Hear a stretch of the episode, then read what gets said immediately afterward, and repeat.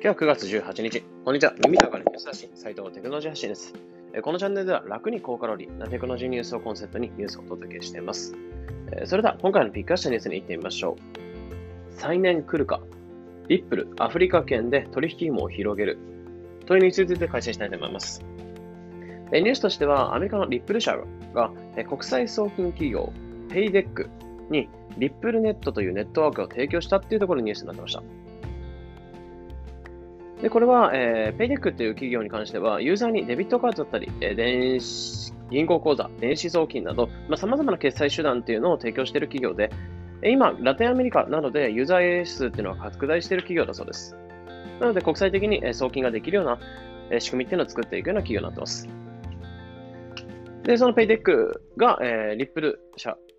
から仮想通貨企業の、えー、リップル社から、え、ネットワークを提供してもらって、そのネットワークを使いながら決済手段っていうのを実装していくって感じだそうですね。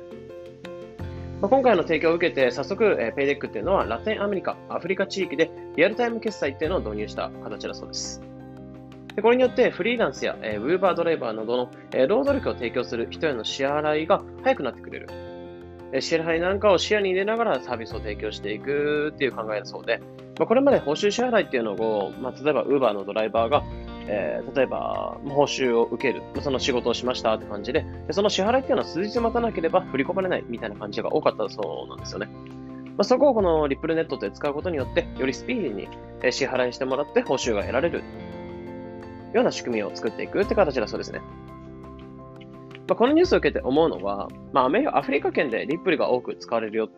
使われるようになってくるってところだと思うんですけど、アフリカ圏とかラテンアメリカ系の場所で使われるようになると思うんですけど、まだあっちの方って、例えばインドとか、あっちの方って人口がめちゃめちゃ多いんですよね、とにかく。でも結局テクノロジーっていうのがまだまだ全然発展してないので、伸びしろってめちゃめちゃあるんですよね。で、その人口のあるところでまだテクノロジーが発展してないような場所で、えー、インド人とかそっちの方の方々が、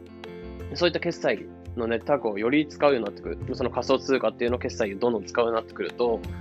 まあ、かなりその仮想通貨決済とか仮想通貨自体が需要が上がってくる。人口がめちゃめちゃ多いので、多分、成長スピードってめちゃめちゃあるんじゃないかなと思うんですよね。そういった成長スピードだったりとかって考えたときに、まあ、日本で例えば仮想通貨の決済が普及したっていうのと、インドで仮想通貨の決済が普及したっていう感じだと、まあ、全然インドの市場ってめちゃめちゃ大きいかなと思って。なのでそちらで送金がされる。こういったリップルネットワークを使われながら送金がされるってことを考えると、まあ、かなり成長率ってあるんじゃないかなっていうところを思ってますね。なのでそういった需要が増すことに、えリップルの価格とか、そういった値動きなんかもちょっと激しくなるかなと思うんですけど、まあ、今後上昇なんかはまだまだ全然あるんじゃないかなというところも、え、期待してますね。というところで今回は再燃来るか、リップルアフリカ圏で取引網を広げるというニュースについて解説しました。